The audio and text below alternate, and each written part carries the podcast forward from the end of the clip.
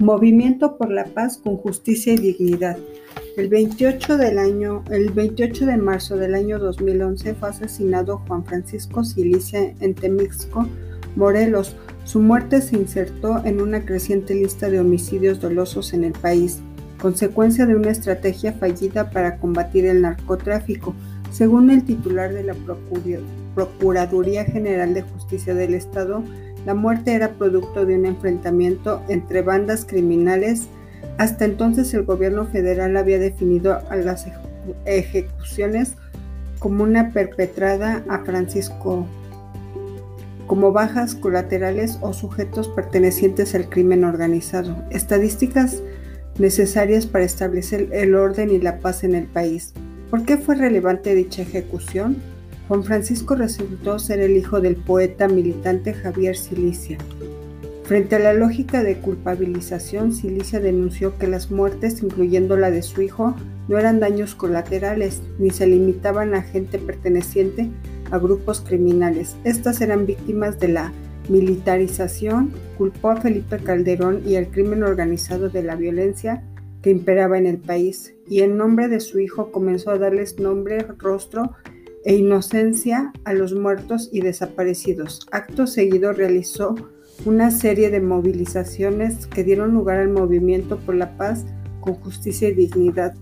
El 5 de mayo del 2011, Javier Silicia emprendió una marcha de la Paloma de la Paz en Cuernavaca hacia el Zócalo de la Ciudad de México. Posteriormente se realizaron dos movilizaciones, en caravanas al norte y al sur del país. La primera fue denominada El Consuelo y del Encuentro. Esta buscó evidenciar la violencia indiscriminada como un problema nacional. Se efectuó el 4, del 4 al 10 de junio del 2011 y recorrió ocho estados. Morelia, San Luis Potosí, Zacatecas, Durango, Saltillo, Monterrey, Torreón y Chihuahua. La segunda tuvo por nombre Por la Paz, por la Esperanza y se propuso demostrar que la violencia en el sur de México tenía un rostro distinto al norte del país por la pobreza, migración, corrupción, despojo de tierras y ataques en contra de las comunidades indígenas. Las movilizaciones representaron una herramienta mortal. Esas reflejaron un grito de indignación, una fuerza moral y material decidida a confrontar a la autoridad y a las responsabilidades de la guerra.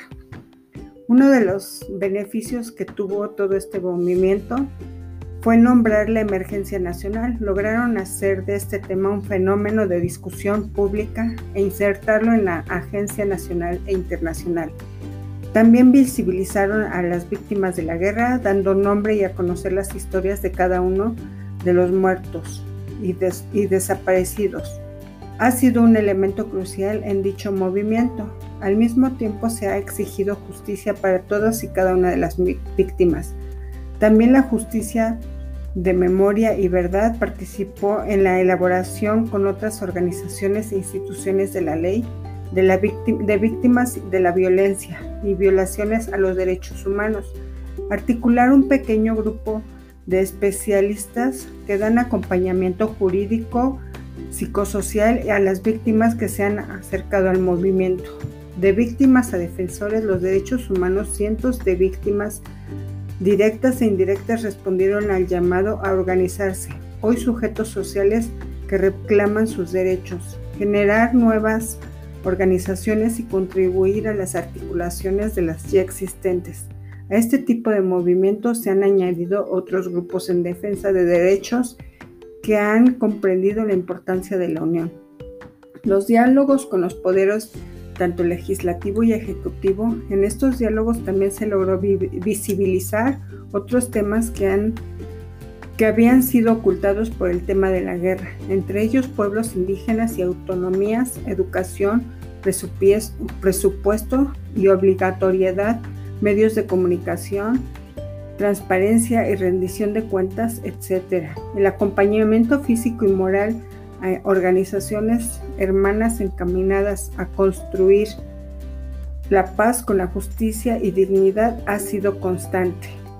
Frenar la ley de la seguridad nacional, el ejército y las policías han colaborado con, la ciudad, con el cuidado de la ciudadanía.